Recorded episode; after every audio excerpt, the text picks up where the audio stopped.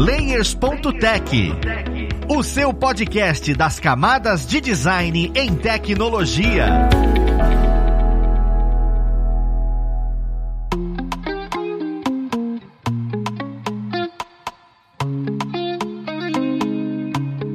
Olá, ouvintes! Eu sou o Luiz Lima, designer e professor aqui na plataforma Lura, e vamos para mais um Layers.tech, o seu podcast das camadas de design em tecnologia. No papo de hoje, nós vamos falar um pouco melhor sobre enquadramento. Você já deve ter escutado falar sobre isso, e aí quando a gente vai pedir a definição, é bem difícil a gente olhar e falar, ah, é isso e pronto. Tem muito mais complexidade por trás desse termo. E vamos lá pro papo conhecer quem vai ajudar a gente nele. Nós temos aqui hoje como convidado o Bruno Cruz, ele que já esteve em outros episódios com a gente, é um produtor, hoje instrutor aqui na plataforma com a gente. Seja bem-vindo, Bruno. Ai, é muito bom estar aqui, Luiz. Muito obrigado por esse espaço e pela oportunidade. Cara, eu que agradeço a sua presença, cara. Com certeza vai elucidar muita coisa que a gente tem de dúvida sobre esse tema. E juntamente com o Bruno, nós temos aí a nossa figurinha marcada e maravilhosa presença, Anderson Gaveta. Seja bem-vindo, Gaveta. Olá, pessoas, tudo bem com vocês? Estou aqui para falar mais besteira só isso, basicamente. É sempre aquela besteira que, no último episódio que a gente gravou, abriu a Matrix pra mim quando a gente falou de FPS. E aí fica falando que fala besteira. Eu queria começar, né, meio que de praxe, como é que é alinhando todo mundo. Porque a gente sabe mais ou menos o que é a definição de enquadramento, mas na minha mente pode estar um pouco enganado, que é, ah, não, basicamente é o que coloca dentro de uma filmagem e tudo. Eu queria uma definição clara para todo mundo começar no mesmo pé. O que é, de fato, enquadramento dentro dessa parte audiovisual? Olha, eu acho que, antes de mais nada, nós estamos falando sobre design, porque a gente está falando sobre composição visual. E o termo composição visual, ele remete direto ao design, né, como um todo. Quando a gente faz alguma arte, algum tipo de coisa, você quer a melhor composição visual possível, que fique uma imagem bonita de se ver, interessante de se ver. A composição visual, ela é feita, um, para deixar a imagem mais bonita, vamos dizer assim, para deixar a imagem agradável. Dois, para chamar a atenção de um ou mais elementos elementos que você queira. Se é uma pessoa falando para a tela, você quer chamar atenção para quem está passando a mensagem. Se você está fazendo um filme e você quer chamar atenção para algum elemento que está em cena, a composição vai ajudar isso. Ou um ou mais elementos que estejam em cena. Então, a composição, ela nada mais é que a arrumação para que o seu design funcione do modo que você quer comunicar sua mensagem, tá? Então, você vai usar isso para vlog, você vai usar isso daí para telejornalismo, para novela, para filme, para o que for que seja até Instagram. E aí, dentro desse universo, você tem tem macetes que ajudam você a compor a sua imagem melhor, enquadrar a pessoa na imagem melhor, seja ela da tela cheia, de um lado, do outro, para cima, para baixo, dentre várias outras coisas. Não existe enquadramento quando não existe cena, né? Todo enquadramento é para uma cena. Quando a gente, antes até da gente ter câmera, a gente já tinha o teatro, já tinha palco, já tinha um monte de gente, já tinha coisas acontecendo ali num espaço pensado para aquilo. Então hoje quando a gente tá falando, pô, vou pegar aqui, sei lá, meu celular e vou enquadrar alguma coisa, a gente já tem que pensar, pô, essa coisa que eu tô enquadrando está está em cena, essa coisa está em palco, ela está organizada para isso. E aí a gente tem a nossa câmera, o nosso espectador ou espectadora no melhor lugar possível para assistir toda essa cena acontecendo, que é onde a gente escolhe. E aí a gente vai escolhendo essas coisas, mas assim, sempre pensando que tá tudo organizado para aparecer na câmera. Não é só chegar com a câmera e gravar. Então a gente enquadra dessa forma. Né? Cara, perfeito. O melhor termo é não é só chegar com a câmera e gravar, porque todo mundo que começa, eu quando comecei fui, ah, é só chegar com a câmera e fotografar, é só chegar com a câmera e gravar. É um pensamento que eu acho que é bem comum se você for ver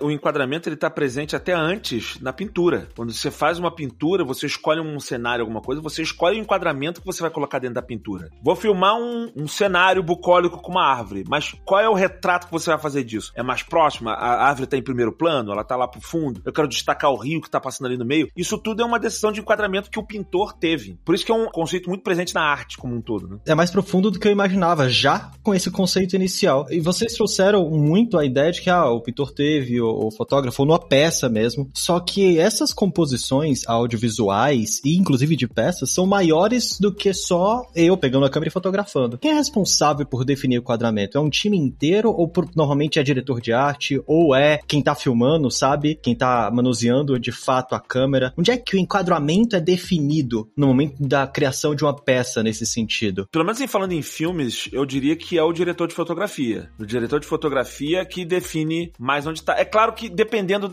Acho que isso daí varia um pouco, porque eu já vi produções que o próprio cameraman já escolhe um pouquinho o ângulo, apesar que o diretor de fotografia só dá o caminho para ele, ó, vai por ali, pega ali, vê a luz. Agora, eu vou dizer que em takes bem trabalhados, que é um take, especialmente os takes icônicos, né, de cinema, assim, tudo é muito planejado. Então, já existe uma pré-visualização da cena, se, for uma cena complexa. Às vezes tem até um concept art pra cena, sabe? Já tem um desenho que eles já fazem para pré-visualizar a cena. O diretor de fotografia vai lá, vê onde mais ou menos vai ficar a posição de não só da câmera, mas especialmente das luzes, né? Porque, especialmente falando de filmagem, você faz ela com, com a dança das luzes. E além disso, o pessoal de design de produção também vai se ocupar para deixar o cenário e, e, tudo já na posição que faça um bom enquadramento. Tudo esteja no local mais ou menos certinho, entendeu? Então a galera do design de produção vai produzir o cenário já para deixar, mas no final das contas o diretor de fotografia que vai. Porque o, o, o comum é o, o, diretor falar assim: eu quero uma cena agora do ator falando com uma outra pessoa, a pessoa tá. só vê o ombro dela, tá em primeiro plano e tal, tal, tal, e eu quero que apareça uma coisa no fundo. O diretor de fotografia é que realmente vai chegar e vai ah, certinho posicionar onde vai ser. O diretor ele pode até falar a ideia, mas o diretor de fotografia ele realiza aquilo. Isso numa produção cinema, tal. Tem muitas variáveis dentro desse universo. Tem gente que faz tudo sozinho, né? Então. É, sempre acontece. Aqui em São Paulo, eu tive contato com umas diretoras, assim, muito. Diretoras de arte, no caso, né? Não diretoras gerais. Que me impressionaram muito foi a Lu Bueno, a Vera Hamburger e a Mônica Palazzo. Elas diziam que essas decisões nas produções em que elas costumam trabalhar, elas são tomadas, em certa forma, em conjunto, né? O diretor pega o roteiro, o diretor ou diretora pega ali o roteiro, faz uma decopagem, entende que enquadramento ele quer, ele vem com a ideia. Depois se reúne a galera, diretor de fotografia, tá, é assim que eu vou enquadrar. Aí a diretora de arte vem, tá, mas o cenário vai ser assim. Aí o diretor de fotografia, tá, mas se essa parede tá muito perto, me atrapalha, porque a lente que eu vou usar é assim, assim, assado. Ah, tá, então aqui eu vou colocar uma porta que vai ficar aberta para dar algo a mais para ser enquadrado lá, para não ter só uma parede, para não ter só uma parede com quadro de a pessoa, enfim. Existe uma pré-produção muito grande quando a produção é muito grande, né? O enquadramento é sempre importante para todo mundo, né? Porque todo mundo tem que decidir, sei lá, quem tá na direção de arte, quem tá ali no design de, de, produção, o que que vai ter que ter nessa cena, né? Por exemplo, se eu tô enquadrando aqui, aquela porta que tá aparecendo tá fechada, eu não vou me preocupar com aquela parte do cenário que tá depois da porta. Se tiver aberto, eu preciso. Entre outras coisas, mas o que o Gaveta falou tá super certo. É sempre o diretor de fotografia que vai ver isso, né? É porque depende muito do tipo de cena que você vai fazer. Se você vai fazer uma cena que é uma pessoa falando só com a câmera, em tese pode ser mais simples, né? Você gasta até mais tempo para fazer o cenário ali e tal. Agora, se é uma cena de um filme, uma cena que tá no meio do caminho ali assim, você pode fazer várias outras composições, né? A pessoa tem um muro, aí você filma o muro na diagonal para ele fazer um ponto de fuga e a pessoa fica num dos cantos da imagem. E aí dá a impressão que ela tá indo pro infinito. Dependendo do enquadramento que você faz, você dá uma impressão diferente. Por exemplo, se eu fizer uma conversa com alguém, imagina que eu tô me filmando conversando com alguém que tá fora do quadro. Você não tá vendo a pessoa, mas eu tô filmando com alguém. Normalmente, se eu for me colocar numa. Até pra cena ficar agradável, eu vou me filmar olhando. Eu tô de lado, né? É ideal que eu fique no canto e deixe a parte da minha frente vazia, sabe? Porque aí dá a impressão que eu tô falando com alguém. Se você me colocar eu de lado já pro canto do final da imagem, você não dá esse respiro ali pro lado, não dá tanta impressão que eu tô falando com alguém. Parece que eu tô falando preso na parede. E veja bem, eu não, não preciso nem mostrar uma parede ou alguma coisa do tipo, mas é muito do enquadramento da sugestão para as pessoas, sabe? Você, você mexe muito com a sugestão, muito do que você quer que as pessoas entendam. Então, só de eu estar conversando no canto da imagem, ter esse espação todo na minha frente aqui assim na imagem, esse espaço dá essa impressão de que eu estou me comunicando com uma outra pessoa. É uma coisa de enquadramento. Existem várias outras sugestões que você pode dar só de você enquadrar de uma forma ou de outra, sabe? Eu lembro que eu vi muito isso naquele discurso do rei, que acho que ganhou o Oscar de fotografia. Lindo, lindo. Tem uma cena ou outra que você vê que o personagem ele tá falando e o diretor de fotografia enquadrou ele bem baixo. Bem baixo. Então, na cena, tem um espação enorme em cima e ele tá bem baixo. Em cima tem tipo uma parede. E conforme ele tá falando, ele tá pedindo para ele imaginar coisas. Você imagina que aquele espaço em branco é tipo como se fosse a imaginação dele, como se tá trabalhando a imaginação. Você vê que parece por acaso aquele espaço em branco que ele deixou ali, mas não é. Dá meio que um espaço para isso. Parece que o cara tá imaginando. Você imagina que a cabeça dele tá trabalhando ali em cima, sabe? Você já imagina um balãozinho de, de pensamento dele ali em cima. Isso tudo é fruto de, de, de enquadramento planejado pelo diretor de fotografia. É perfeito escutar vocês comentando isso, porque assim, é interessante saber o tanto que eu preciso entender sobre isso para poder atuar em áreas específicas. Porque muitas vezes a gente começa nessa área de audiovisual, ah, não, quero editar. E aí depois você percebe que se importa com a parte de direção de arte e tudo. E aí você entende o que, que você precisa conhecer ou não.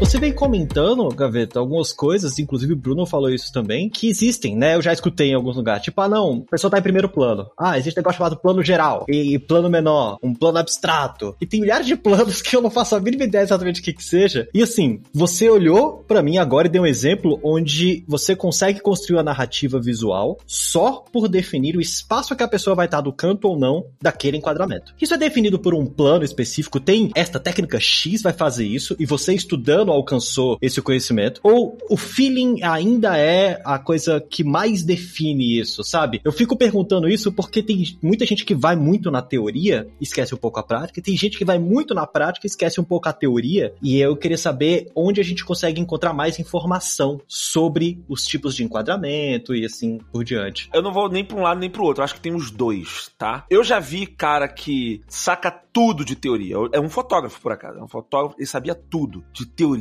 tudo. Ele sabe enquadramentos, ele sabe tudo. E ele tirava foto e ficava meio, ficava meio institucional, sabe? Ficava meio. Nhé. E um outro cara que não tinha tanto estudo assim, e o cara apontava a câmera, pá! Cara, aquela foto linda. Ele pegava, assim, o, o cara tirou a foto aqui, ele chegava no mesmo cenário, ele, em vez de tirar aqui, vamos mais, ele enquadrava um pouquinho mais para baixo. Se a câmera vier um pouquinho mais de baixo e vira um pouquinho mais para cá, pra luz entrar, ele fazia um negocinho outro. Puf! Cara, a foto era outra, era linda. Então, assim, tem muito do, da visão artística da pessoa. É aquele lance assim: todo mundo pode ser um fotógrafo?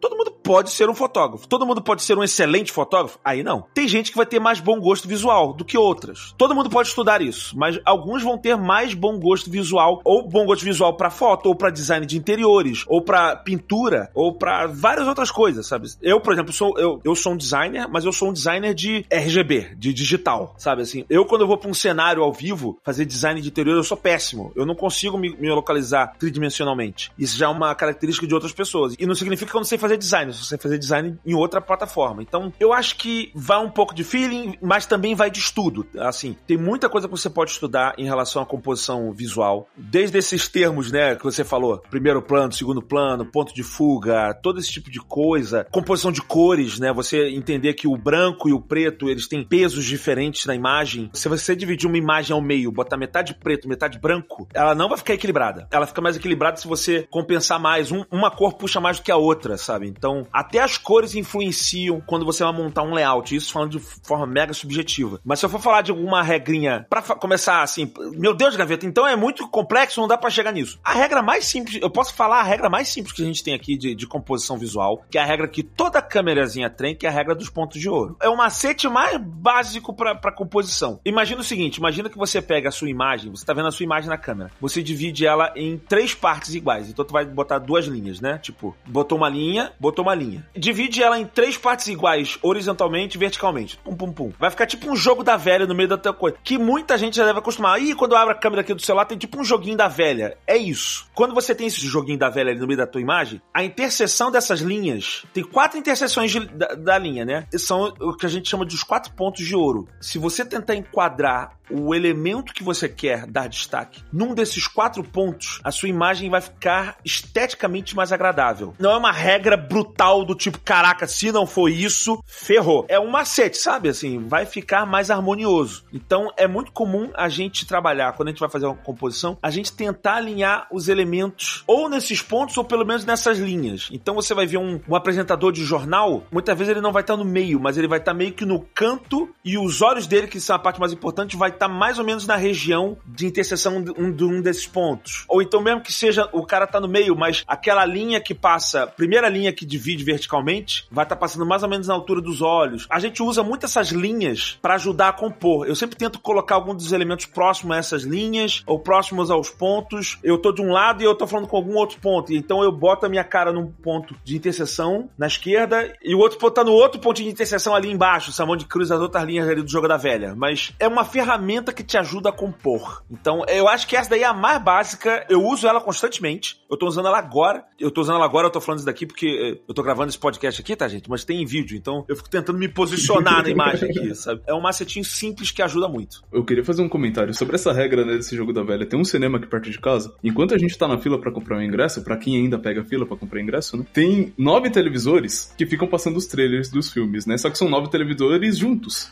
Ou seja, eles formam com a borda das televisões, eles formam uma grande tela com a, essa grade, fazendo essa regrinha dos pontos de ouro ali. E é muito interessante que a gente consegue assistir, quando a gente tem essas nove televisões, né? A gente consegue assistir os trailers e ver o quão essa regra é presente no trailer. Então a gente já consegue assistir vendo tecnicamente o quanto isso é importante, só pela borda que tá ali sem querer. E ao mesmo tempo, tudo que é interessante de se ver, o, o ponto mais importante de tudo que é pra ser enquadrado, você não consegue ver porque tá na borda da televisão, entendeu? então, ao mesmo tempo é um pouco engraçado também.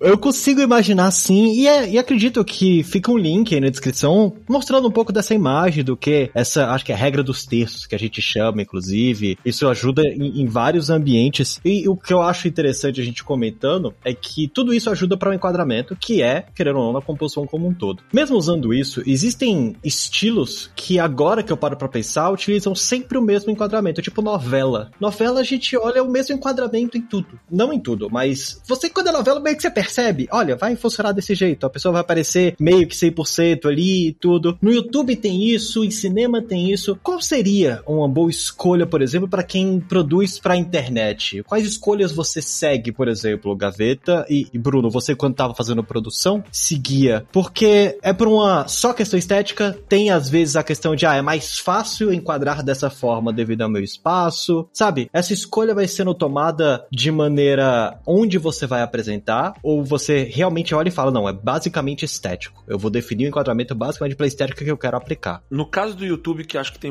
muita coisa improvisada, é uma mistura, né? Do o melhor que eu posso oferecer dentro do que eu tenho para oferecer. Às vezes eu só tô gravando no quarto da minha casa. Então eu vou ter que me virar no quarto da minha casa, né? Eu comecei assim. Eu hoje, o meu programa, eu, eu fico, por exemplo, centralizado, né? E aí eu monto meu layout, o meu cenário, para ele me destacar mais. Eu no fundo, porque no, o fundo não precisa chamar tanta atenção assim. Então eu boto umas linhas em diagonal e um. Enfim, eu vou mexendo aqui para que ele me destaque mais no fundo e, e eu chame a atenção. Eu acho que uma das piores coisas que você pode ter é uma, uma imagem que tem muita coisa acontecendo, sabe? Tem muito elemento, muita coisa, tá tudo junto, não tem destacamento da, da pessoa que tá falando com o fundo, então meio que tudo chama atenção e nada chama atenção. Esse é um conceito presente até em pintura, né? Você vai fazer o, o sujeito principal ali da, da pintura e você vai fazer o fundo para que ele seja só um background mesmo. Ele tá ali para criar o clima, mas ele não tá ali para brigar com o elemento em primeiro plano. Pensar numa Mona Lisa ou qualquer outro desses quadros renascentistas é meio assim, o fundo ele, ele tá ali para dar um tom, mas não necessariamente para brigar com a imagem que tá em primeiro plano. Quando você pensa na regra dos textos, você pensa, ah, cara, de repente o melhor seria você não alinhar ela no centro, nos cantos. Pode ser, mas no caso do YouTube, assim, às vezes é mais fácil você alinhar ao centro porque é uma pessoa só falando, não tem mais elementos. O que eu normalmente tento fazer é tentar algum conceito de simetria, né? Se eu tô no centro, se eu botei alguns elementos do meu lado, eu vou tentar fazer do outro lado, ou que não sejam iguais, mas que seja uma composição que converse para que eu projete a pessoa que tá no centro, né? Então, é difícil explicar isso, porque é um, é um assunto muito subjetivo, mas, mas eu diria que a intenção sempre é destacar a pessoa que está falando, o, o objeto principal de cena.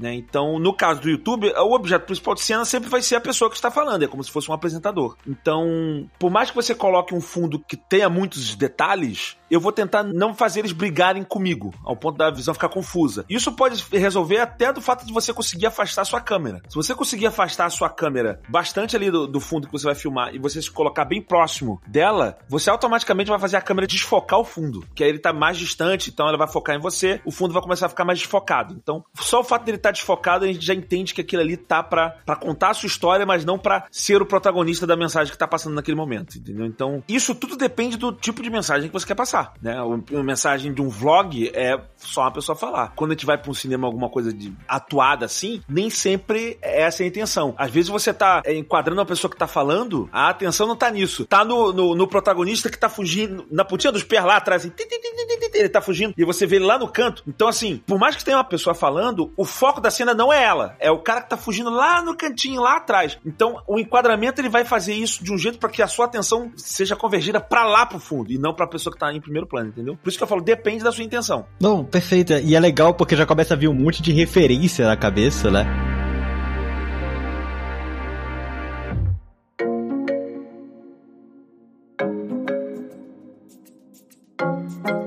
Inclusive baseado nesses exemplos, eu queria que vocês me passassem assim, qual foi para vocês um enquadramento que você estava assistindo um filme, uma coisa que você olhou e falou, caraca, como é que isso me despertou essa sensação tão absurda só por conta, não necessariamente da composição em toda, mas o momento, o que tem em tela, o enquadramento que mais chamou a atenção de vocês dentro das referências que vocês têm audiovisual hoje em dia, né? E que ditou um pouco o que vocês criam hoje, como é que vocês constroem, como é que vocês enquadram, né? Tem alguma coisa que marcou a esse ponto? Essa pergunta foi bem, foi bem de surpresa, assim, pra ficar pensando. Eu preciso pensar para falar um filme que eu tenho vários, com certeza. Eu sou, eu sou um baita de um cinéfilo, tem muito filme que me impressiona dessa forma. Mas eu vou, eu vou, eu vou trazer uma experiência que dita muito o meu jeito de editar, tipo, até hoje, assim, pra escolher as imagens que eu coloco. Na edição, principalmente, né? Até porque eu trabalho com produção, mas eu sou principalmente um editor. Eu trabalhava numa produtora que fazia comerciais para empreendimentos imobiliários, né? Ela só fazia isso, só fazia 3D de prédio e vendia prédio. E aí contratava uma galera pra sair filmando a região do prédio num dia de filmagem, depois trazer essas imagens pra gente editar, juntar esses 3Ds na edição também, enfim, colocar o negócio para ser vendido. Às vezes, a gente fica pensando, não, eu vou procurar aqui dessas imagens o melhor enquadramento para contar a melhor história possível, porque só que às vezes você não consegue o ótimo, você consegue o bom. Às vezes a gente fica focando muito no ótimo, no ótimo, no ótimo e não chega nem no bom. Como que eu vou fazer para ter um enquadramento bom? Ah, eu vou tirar o que tá errado. O que que tá errado? Ah, sei lá, se eu tô gravando um prédio, eu não vou colocar uma lixeira, eu não vou colocar uma parede pichada, eu não vou colocar o caminhão de lixo passando. Tem isso, tipo, não tenho nada que eu não quero no meu enquadramento, beleza? A partir daí já começo a pensar agora com o que sobrou, que é bem menos, o que que eu tenho que eu posso usar que vai gerar ali uma, uma qualidade cinematográfica muito maior, por assim dizer. Eu vou falar produções que me marcaram nisso, mas antes eu queria dizer, para você que tá fazendo um enquadramento de um vídeo para YouTube, né? Recentemente saiu um vídeo do Castanhari, no momento que a gente tá gravando aqui, um vídeo do Castanhari falando sobre o novo cenário que ele fez pro canal Nostalgia. Lindo, lindo, lindo, lindo, lindo. Eu acho que isso daí evidencia o pensamento que você deveria ter quando você faz um, um cenário para YouTube, um enquadramento para YouTube, e uma produção em geral. É você pensar naquilo como uma pintura, é um, é um layout, é uma composição. Então eu vou fazer uma composição. Eu, por exemplo, ligo a câmera aqui, e aí eu tô no centro, e aí tem uns elementos ali atrás de mim. Eu olho como é que isso tá na imagem. Ah, cara, um sofá que tá aparecendo ali do lado, que tá feio, tá esquisito, então eu vou tirar o sofá. Ah, cara, ficaria melhor se eu girasse um pouquinho pro lado aqui, que aí parece que aquela luminária que tá ali atrás, parece que ela tá apontando pra minha cabeça e só que vai, faltar alguma coisa pro outro lado. Aí eu viro lá a luminária, eu falei, tá, mas agora a luminária tá do lado esquerdo, do lado direito não tem nada. Bom, aí do lado direito então eu pego um outro elemento, um bonequinho com uma luz nele, ou eu boto alguma outra coisa, algum outro elemento para dar meio que uma equilibrada, sabe? Dos dois lados estão vindo alguma coisinha que tá ficando legal. E você vai ver assim, eu vou metodicamente montando o cenário, montando o enquadramento. Olha, eu tô cortando muito dessa cena que tá ali atrás. Deixa eu abrir mais a câmera, vou afastar. Ou o contrário, nossa, tem uma, uma opção de lixo aqui, tem a lixeira, tem alguma coisa maluca que tem aqui. Eu vou aproximar mais a câmera para cortar só essa parte aqui do cenário que eu acho que fica bonita e vou ver se eu me encaixo aqui. Então assim, você vai montando metodicamente a sua imagem para que ela fique toda bonita. O enquadramento, onde vão ficar as luzes. Às vezes você até faz o enquadramento certo, mas não sobrou espaço para você colocar a luz. A luz vai para ficar legal, ela tem que passar no meio da cena e vai estragar. Nossa, então, seja a sua luz uma luz profissional, um abajur que tu pegou de casa. E olha que eu faço iluminação assim, tá? Com abajur também. O lance é você pensar nisso como uma imagem, um negócio, uma composição bonita. Agora, falando de que eu me lembro aqui, peças que me marcaram, eu posso, eu posso falar dois filmes que me marcaram muito nisso. O primeiro, sem dúvida nenhuma, cara, foi Matrix. Porque Matrix foi assim, foi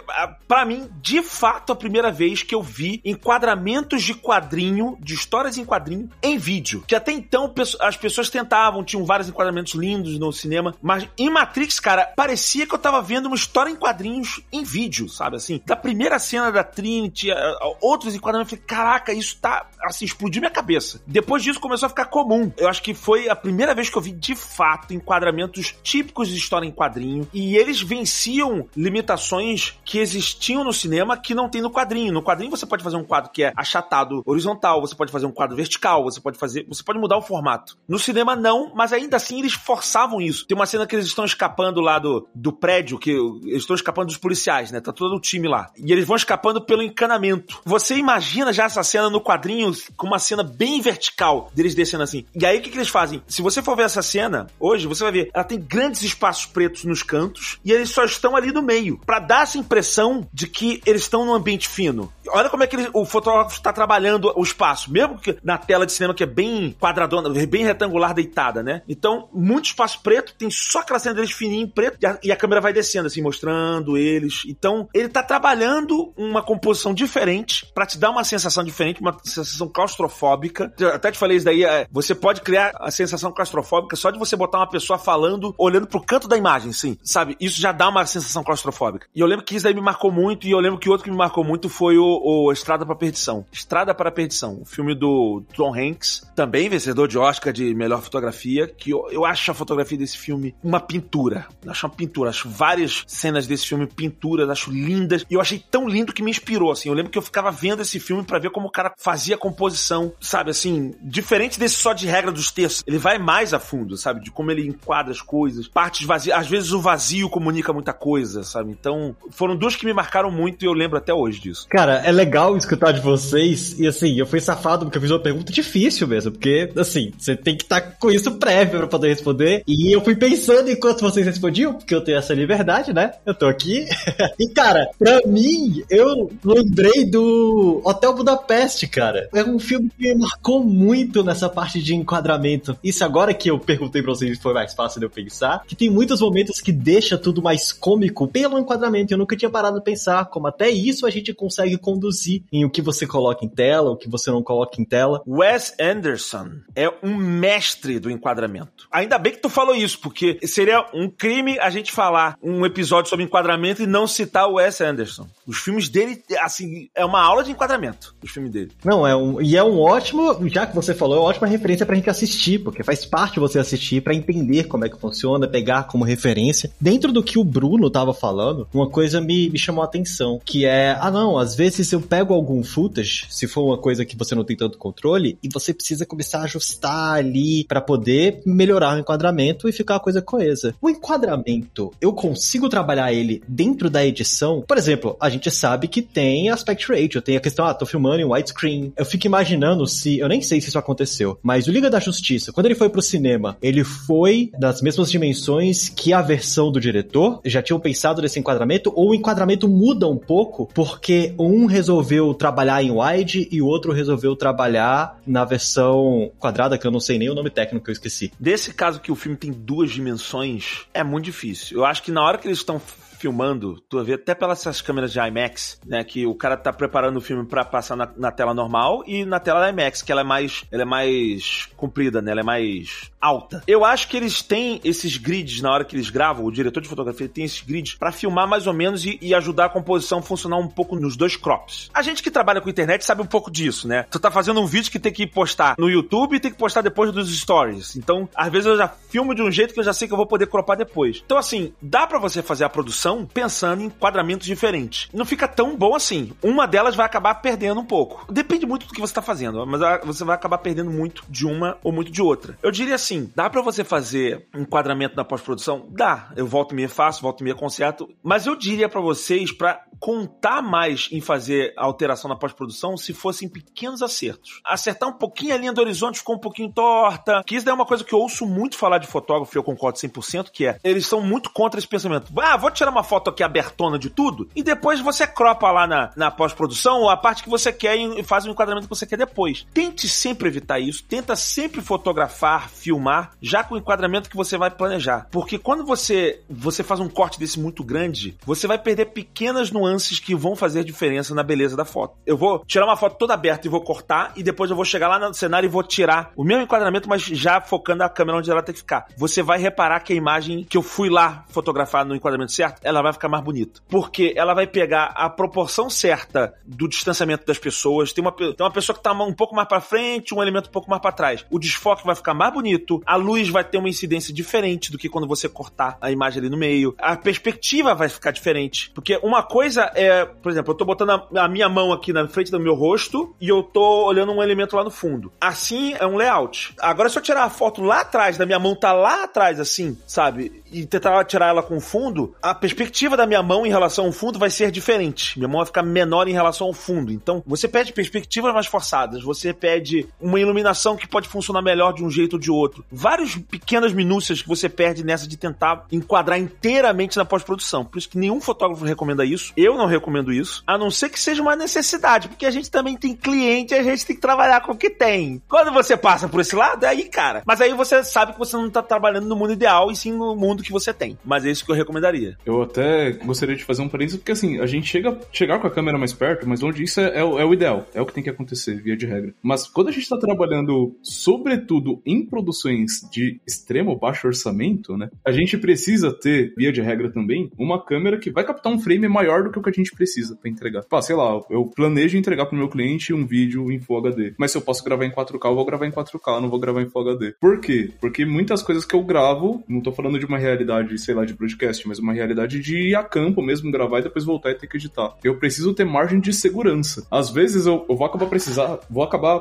fazendo um ajuste, um crop maior aqui na edição, mas porque eu tinha como, né? Eu planejei que houvesse uma margem de segurança para eu usar só se desse alguma coisa errada. Então, assim, é o ideal mesmo fazer um enquadramento, planejar um enquadramento, gravar tudo muito bonitinho. Mas gravar numa resolução maior também gera uma margem de segurança para você não se enrolar e só perceber que tá se enrolando quando tá editando ali, né? Porque depois não dá pra voltar lá e gravar mais. Eu acho que isso daí funciona se você planejar na cena o crop que você vai fazer. Eu já fiz isso também. Tipo, eu tinha uma, eu tinha uma linha guia na tela até, não sei o que, e eu fiz, cara, o enquadramento é esse daqui. E aí eu filmei a mais, que eu tinha a, a parte a mais para incluir ou não, caso precisasse, mas eu, olhando já o crop no meio, eu já falei, cara, mas isso daqui que tá aqui no meio já tá certo, tá salvo, é esse aqui que eu gosto, né? O que tá aqui do lado é um extra. Eu já precisei fazer isso, mas era numa cena que eu não sabia se eu ia precisar incluir um extra ou não. Eu falei, bom, na dúvida, grava mais. É, eu tava num evento e o vídeo era patrocinado e eu queria mostrar aquela imagem toda. Só que a imagem toda incluía um stand de uma marca que eu não sabia se o cliente ia deixar aparecer ou não. Então o que, que eu fiz? Eu filmei ela em 4K, enquadrando tudo que eu queria. E depois eu fiz um desenho mental de um crop mais fechado, caso não pudesse enquadrar aquilo ali, entendeu? Eu falei, ah, cara, se eu não puder usar isso aqui, eu, eu tenho como cropar aqui e a imagem vai funcionar. Mas eu meio que já pré-visualizei o crop também. Eu tô falando isso porque às vezes você pensa assim, ah, posso cropar depois, mas na hora que você enquadrou, você imaginou o enquadramento. Quando você corta mais para dentro ali, a imagem fecha, deixa mais fechadinho, de repente o enquadramento deixa de funcionar. Um elemento que estava mais do lado de fora ali, mais no canto, e ele era fundamental para fazer a composição da tela, você tirou ele e a imagem perde a sua composição, entendeu? Por isso que eu tô falando, vai filmar para cropar, já vai na filmagem já pensando no enquadramento naquela área menor ali. Já fica imaginando a outra parte como a sangria. Isso acontece até com imagem que você faz ilustração. Você desenha a sangria. A galera que faz ilustração é muito isso, faz a sangria, faz uma imagem mais por fora, mas ele tá pensando muito no crop ali de dentro, cara. Até no crop seguro, sabe? Às vezes na hora da impressão vai cortar até mais uma parte. Então tem uma área segura, tem a área de crop, tem a área ali que pode sair ou não. Ele pensa nisso na hora que ele faz a composição, mas aquele miolo ali da imagem, ele sabe, não, essa parte aqui não pode mexer, e essa parte aqui, se chegar nesse mínimo aqui de corte, ainda assim a imagem vai funcionar muito bem sozinha, entendeu? É mais ou menos esse o pensamento que eu sugiro. Esse é o ideal, tá? Não tô dizendo que a gente consegue fazer isso sempre, porque a gente tá na correria, né? Mas eu tô falando só o mundo ideal aqui. Uma outra dica também, se você estiver produzindo algo que seja encenado, fala pro pessoal encenar várias vezes. Grava uma com plano aberto, aí grava outra no detalhe, grava outra em primeiro plano, enquanto o pessoal não ficar de saco cheio, sai gravando. Depois na edição, escolhe o que quer usar, entendeu? Enquanto o pessoal não ficar de saco cheio. Eu faço isso direto, vou gravar aqui, não, agora um aberto, agora um fechado, agora um ali, agora pegando o olho. Tá bom não, gaveta? Só, só, só, só mais um, só, peraí, só, só um do ombro aqui. Mas tu vai usar esse take? Não sei. Deixa eu me dar de opção, deixa eu me dar de opção. Eu faço isso direto, cara, direto.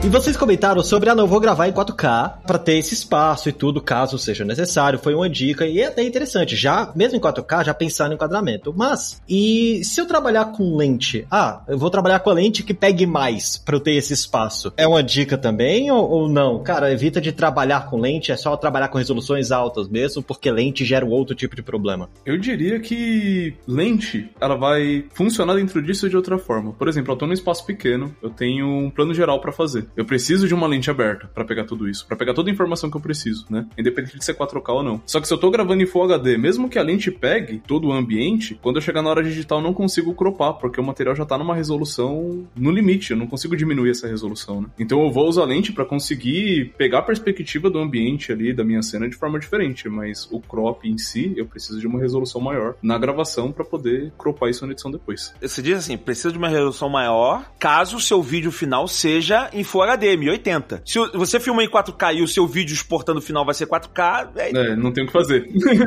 é, não tem o que fazer, vai filmar 8K, pra... mas falando de lente, ela não é um item à parte. Ela é um item fundamental na composição, tá? Assim, no enquadramento. O enquadramento se faz também com a lente. O fotógrafo, aí falando da, da parte mais extrema, né, que é o de cinema, o fotógrafo ele escolhe o enquadramento baseado na posição da câmera, nas luzes e nas lentes. Ela é tipo, será que eu preciso de braços para construir um ser humano ou posso fazer ele só com pernas e um braço? Não, você precisa de braços, de pernas, é, é tipo, é uma parte fundamental disso que a gente está fazendo. Então a lente, porque a lente ela vai definir o quanto ela vai pegar da imagem, né? Então, uma lente aberta, um número menor, uma lente de 24 milímetros, ela vai pegar um, uma área bem aberta. Uma lente de 100 milímetros, é tipo um zoom, ela vai focar muito mais num ponto, mas vai focar ali assim, bem fechado, né? Um ponto mais específico. Então, assim, se você tá filmando uma cena que é longe, você vai precisar de uma lente fechadona, uma 240 milímetros, pra ir lá onde a pessoa tá. Ou o contrário, para pegar muito elemento de cena. A lente, ela define não só quanto você pega da imagem, e também o zoom, a distância, distância, mas ela define também o desfoque. Então, dependendo da lente, ela vai ter mais ou menos desfoque. Eu, no meu programa que eu faço no YouTube, eu tô filmando com uma lente de 35mm, que é uma abertura mediana, que para mim é muito bom, porque eu acho que se eu filmar com uma lente mais aberta, sei lá, uma 16mm, ela tem a desvantagem de ela distorcer muito a imagem. Ela dá aquele, aquela sensação de olho de peixe, né? Ela vai, vai distorcendo muito nos cantos. Eu não queria que eu ficasse com a cara tão distorcida. E ela tem um, uma abertura de 1.4, é um diafragma, ou seja, ela, ela tem um desfoque muito forte. O fundo, o background vai ficar bem desfocado, acho que fica bem bonito. Depende do quanto você quer desfocar o fundo ou não, às vezes você não quer desfocar tanto fundo para que você mostre um pouquinho disso, é, você tem que dosar isso. E além disso, tem várias outras coisas, tem lente anamórfica, que os reflexos de luz se comportam diferente nessa lente. Então a luz vai dar aquele lens flare bonitão, sabe assim,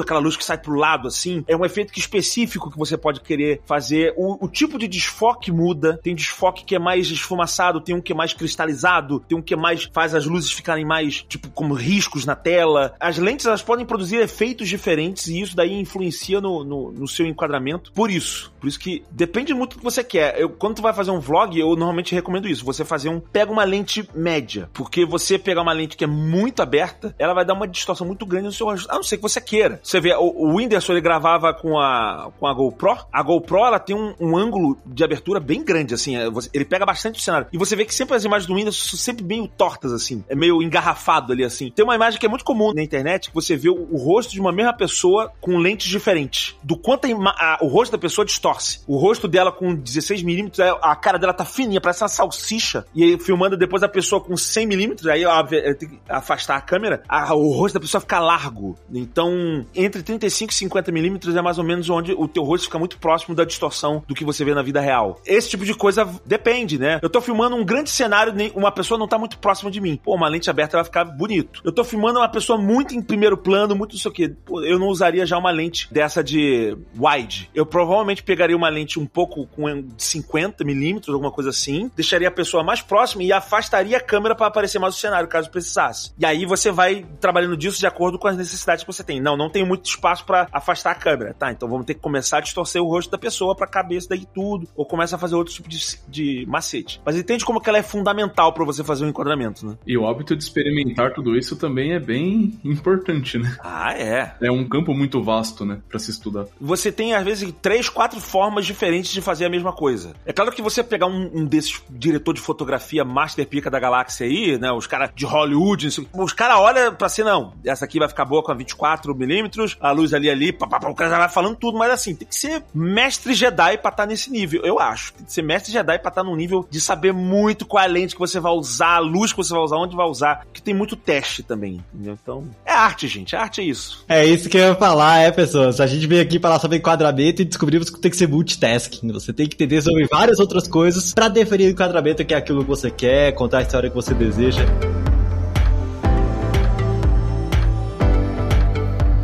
Pessoal, eu agradeço muito a presença de vocês. Eu acho que deu para entender muito e, e capturar da experiência que vocês têm sobre este tema, para entender quais caminhos a gente precisa seguir, sabe? Para trabalhar bem com o enquadramento, para contar melhor a nossa história. E, como é de praxe, eu queria abrir esse espaço para quem tá escutando a gente consiga saber onde achar exatamente os enquadramentos que vocês criam. Então, Bruno, para quem quiser acompanhar os seus materiais, o que você constrói, já que consegue te achar. Isso é muito complicado, porque toda a minha experiência é no mercado corporativo e meus clientes às vezes não querem aparecer dessa forma, entendeu? Muita gente falando, não, como assim você tá falando da minha empresa ali e tal, no vídeo que tá no meu canal, isso é, é muito complicado. No mais, se quiser saber muito sobre como funciona o meu trabalho, a minha forma de pensar em enquadramento, é só fazer meus cursos na Lura. E aí já vai ter esse contato comigo. Perfeito, Mijabá falando do portfólio dele. É isso aí. E Gaveta, para quem quiser ver cada vez mais seus vídeos e entender sobre seus enquadramentos. Eu posso recomendar você também ver meus vídeos na Lura, tá? Eu também tenho, tá? tá? Fiquei com inveja, eu também tenho vídeo na Lura. Então você pode ver meus vídeos na Lura. Mas se você quiser me ver trabalhando hoje em dia pela internet e essas coisas, procura Gaveta. Vai no YouTube, Gaveta. Instagram, Gaveta. Você vai nos seus sonhos, Gaveta. E estarei lá pra te atazanar. Lé, agradeço demais a presença de vocês. Deu pra elucidar bastante coisa. Lembrando mais uma vez para que você dê aquela sua avaliação no seu agregador favorito pra gente expandir expandir esse conhecimento para outras pessoas. E obrigado a vocês, ouvintes, que está aqui com a gente até este momento. Nós vamos ficando por aqui. Um abraço e até o próximo Layers.tech. Fui!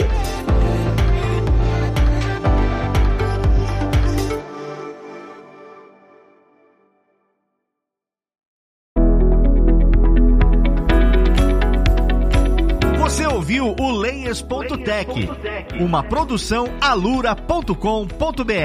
Edição Radiofobia Podcast e Multimídia.